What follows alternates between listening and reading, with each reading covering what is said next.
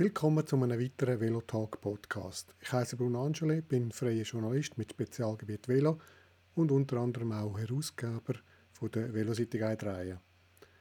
Ich möchte mich an dieser Stelle für die vielen positiven Reaktionen bedanken, die ich seit dem Start vom Velotalk Podcast bekommen habe. Das motiviert mich und ich hoffe, ihr bleibt mir als Hörerinnen treu. Wir kommen direkt zur Rubrik Velokultur. In dieser Rubrik gebe ich euch jeweils kurze, total subjektive Lese-, Hör- und Sehempfehlungen. Zeitschriften. In der aktuellen Ausgabe vom Velojournal, ich rede da von der Ausgabe 5 2021, gibt es einiges zu entdecken. Das lebe ich ja an guten Zeitschriften im Generellen. Man kommt immer ein Mehrgängermenü serviert. Da gibt es Unerwartetes, Interessantes und im besten Fall auch Erhellendes. In der aktuellen Ausgabe vom Velojournal da fällt schon mal äh, das Titelbild auf. Da sieht man einen sprichwörtlichen Transport von einer Waschmaschine. Und das mittels Muskelkraft, dank Velo und Anhänger. Es geht also auch ohne Motor. Mehr zum Thema, was taugen Velos als Transportfahrzeuge, gibt es in meinem Teil zu lesen. Da noch Hinweis in eigener Sache. In der aktuellen Ausgabe geht es in der regelmäßigen Rubrik Velo im Film um die Reisedoku Cicliste per Caso Grizzly Tour. Velofahrende, die schon einmal eine Reise gemacht haben mit mehr als einer weiteren Person, die werden sich in dem Dokumentarfilm wiederfinden. Und wer die Erfahrung noch nicht gemacht hat, wem die Erfahrung noch bevorsteht, der kann sich mit dem Film schon mal darauf vorbereiten. Cicliste per Caso Grizzly Tour gibt es unter anderem auf Netflix zu sehen. Velobücher. Ich bin ja ein Fan von gedruckten Lexika und Enzyklopädien. Umso mehr, wenn es dabei ums Thema Velo geht. Das Buch Enzyklopädia, Enzyklopädia, sehr wahrscheinlich, erschien im Benevento Verlag, trägt der Untertitel Alles übers Fahrradfahren. Das ist sicher ein großes Versprechen. Doch es steckt sehr viel Wissen in dem vom Veloenthusiast Johann Tell verfassten, verfassten Buch. Mir gefällt vor allem sein Schlusssatz im Vorwort vom Buch, sehr. Es lautet, das Fahrrad ist neben vielem anderem eine wahre Freudenmaschine. Recht hat er. Das zweite Buch, das ich in dieser Folge vorstelle, heißt Cyclopedia. Verfasst hat der Michael M. Bacher. Erschienen im Dumont Verlag. Das Buch reiht die Velos aneinander, ohne dabei auf ihre Kategorie zu achten. Doch das macht das Velo offen für Überraschungen. Da reden die schönen Fotos von über 100 abbildeten Velos für sich. Das geht auch Paul Smith so, der berühmte britische Modedesigner und Velofahrer. Er hat äh, das Vorwort fürs Buch schreiben dürfen. Er schreibt, denn Worte allein können unmöglich diese grandiosen Fahrräder beschreiben. Wir kommen zur Velotechnik. In dieser Folge gibt uns der Daniel Eichholzer vom Fachgeschäft Veloatelier in Zürich Tipps zur Veloreinigung. Für die Velowäsche respektive für die Veloreinigung lässt sich einerseits Säufenwasser oder aber besser ein spezielles Veloreinigungsmittel verwenden. Dabei unterscheidet man zwischen Rahmen, Reifen und Anbauteilen sowie Antriebskomponenten, weil sie nicht mit dem gleichen Reinigungsmittel vom Schmutz befreit werden können.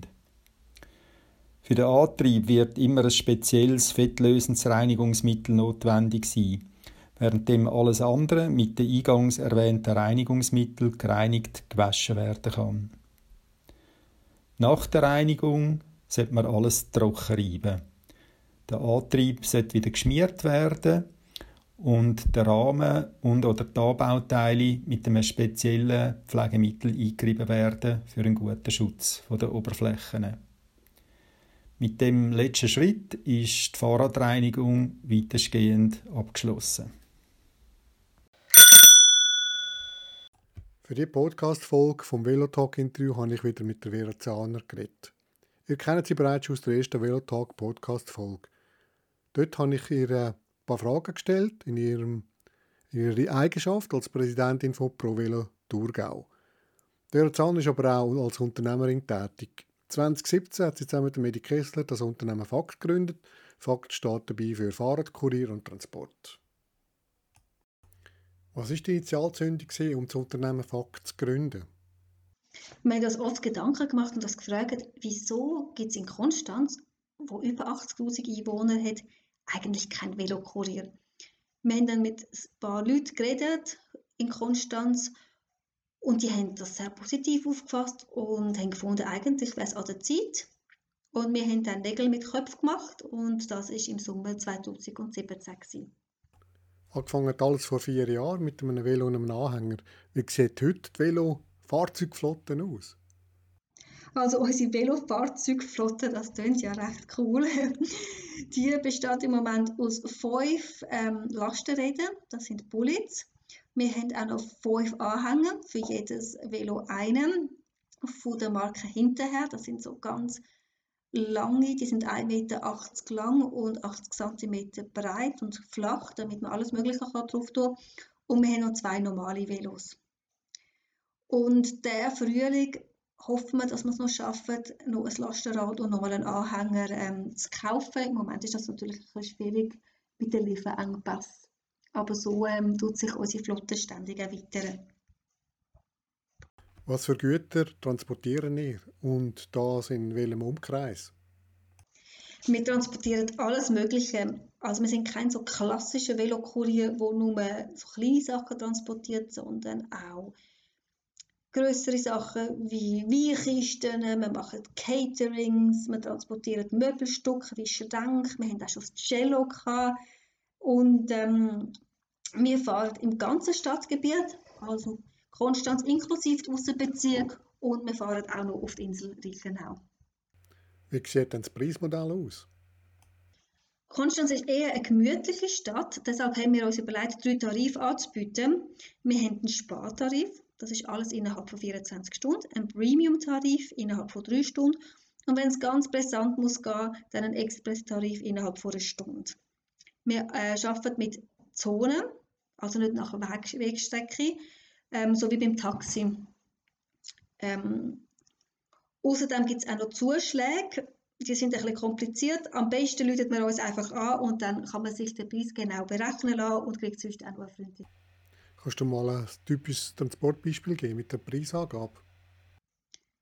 Nehmen wir mal beispielsweise einen Velotransport. Eine Kundin hat es nicht so brisant, aber sie will halt, dass wir ihr Velo in eine Werkstatt bringen. Da gilt dann ähm, der Spartarif von 7 Euro. Wir holen das Velo ab und stellen es dann direkt zu. Und deshalb gibt es noch einen kleinen Zuschlag von 5 Euro für die Direktfahrt.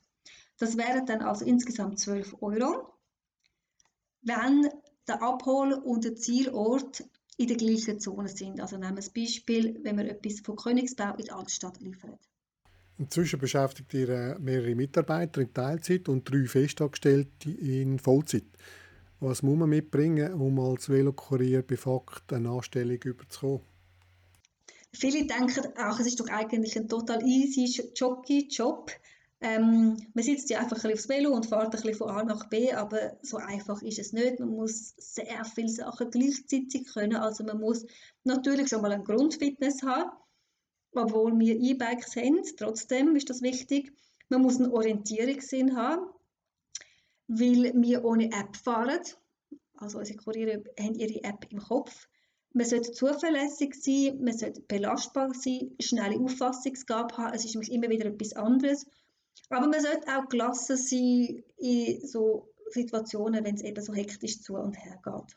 Ich glaube, wenn man diese Sachen hat, dann kann man ein guter Velokurier oder Velokurierin sein. Wie ist das Echo von der Konstanzerinnen und Konstanzer auf euer Unternehmen? Das Echo ist sehr positiv. Ähm, unsere Velokurier und unsere Velos, ähm, die gehören eigentlich schon zum Stadtbild und wir werden überall sehr freundlich behandelt. Und es läutet dann immer wieder Leute an, oder wenn wir mit Leuten reden, dann sagen, ja, eure Velos, die sieht man überall rumflitzen und eure Kuriere sind so nett und so hilfsbereit. Also das finde ich wirklich sehr schön, dass das in Konstanz so gut aufgenommen wurde. Ein Zitat aus dem Südkorea vom Sommer 2018. Es stammt von Medi Kessler. Er sagt, in fünf Jahren wollen wir schwarze Zahlen schreiben. In zehn wollen wir Teil der Stadt sein. Stimmt bisher die Prognose? Kann der Fahrplan eingehalten werden? Also die Prognose, die stimmt. Der Fahrplan hätte eingehalten werden können. Äh, wir haben sogar Sachen schon gemacht, die wir eigentlich erst in drei Jahren wollen machen. Also zum Beispiel das mit den ganzen Essensauslieferungen. Das ist alles jetzt ein bisschen vorgezogen worden, auch ähm, dank Corona oder wegen Corona ähm, haben wir da auch ein bisschen umstellen und man kann jetzt bereits schon seit einem Jahr, also so ein bisschen mehr, seit dem ersten Lockdown, kann man bei uns am Abend von ausgewählten Restaurants Abendessen heimstellen. Und da haben wir uns auch ein bisschen überlegt, dass wir nicht einfach so das normale, typische Pizza und Döner wollen, sondern wirklich feines und gutes und regionales Essen von Konstanz, weil wir haben in Konstanz eine riesengroße Auswahl. Da kann man unter www.fakt-kn.de slash essen kann man sich ab 17.00 Essen ganz, ganz gemütlich heimstellen lassen mit dem Velokurier. Was motiviert euch, sich für das Velo einzusetzen? Das Velo ist einfach etwas sympathisch und es gehört seit sehr, sehr vielen Jahren zu unserem liebsten Fortbewegungsmittel. Also sei das zum Posten oder irgendwie zum Arbeiten fahren oder auf Reisen mit Gepäck, mit dem Zelt etc. Ähm, es ist einfach, einfach lässig und es ist cool zu sehen, was man alles mit dem Velo transportieren kann, wo in einem Auto nie Platz hätte. Und das sieht man jetzt da bei Fakt super toll und unsere Kurierinnen und Kurier sind auch immer ein bisschen stolz, wenn sie irgendwie etwas Außergewöhnliches mal transportiert haben. Wie siehst du die Zukunft vom Velokurier? Ich denke, das Velo, vor allem das Cargo-Bike oder das Lastenrad, wird in der Innenstadt immer mehr zum Verkehrsmittel Nummer eins. Es ist nämlich schnell, es ist flexibel, es ist wendig. Man kann direkt zum Briefkasten anfahren. Wenn man zum Beispiel eine Zustellung machen will, mit dem Auto muss man da auf der Straße parkieren und dann zu Fuß dort anlaufen. Es geht einfach alles viel, viel zu lang. Also in gewissen Bereichen ist das Velo einfach viel effizienter, nachhaltiger und wirtschaftlicher. Und das haben sehr viele schon eingesehen. Und deshalb glaube ich, dass die Velokuriere in Zukunft neben den schnellen Sachen, die sie jetzt schon haben, im Rucksack, auf den Lastentransport sich werden spezialisieren, vor allem in der Stadt. Das wird das A und O sein und wird helfen, den ganzen ähm, Stau zu beseitigen in der Stadt, sodass wir auch wieder eine lebenswerte Stadt werden haben. Wir kommen zur Rubrik Projekte. Ich bin von verschiedenen Leuten auf den letzten Welttag Podcast angesprochen worden. Ich rede von der ersten Folge vom Welttag Podcast. Da ist es um das Projekt Veloglocken App gegangen. Um die App umzusetzen, suche ich immer noch Programmierer und Leute, die mir dabei die mich dabei unterstützen. Das Ganze muss ja auch noch finanziert werden. Darum überlege ich mir, das Projekt Veloglock App via einem Crowdfunding zu realisieren. Wie stehen ihr zu dieser Idee? Inputs dazu könnt ihr mir gerne via E-Mail einschicken. Die E-Mail-Adresse lautet bruno.angeli.velotext.ch. Ich freue mich drauf. Dazu passende Aufruf, mir Veloglocktöne einzuschicken, dann möchte ich damit noch erneuern. Der beste Ton kommt Ende Oktober als Geschenk ein T-Shirt mit Velomotiv über. Die T-Shirts sind im Siebdruckverfahren von Hand produziert in Zürich Altstädte. Übrigens, wer sagt denn, dass ein digitalisierter Veloglockenton wie eine echte Veloglocke tönen muss? Wie würdet ihr denn gern, wenn ihr als Fußgängerin, Fußgänger unterwegs sind, von Velofahrenden aufmerksam gemacht? Äh, mit was für einem Geräusch, mit was für einem Ton. Lasst doch eure Fantasie spielen und drückend auf, auf die Aufnahmeknöpfe von euren Smartphones. Ich freue mich auf eure Einsendungen. Ja, äh, damit wäre die Velotalk-Folge auch schon zu Ende. Danke fürs Zuhören. Bis zum nächsten Mal. Eure Bruno Angeli.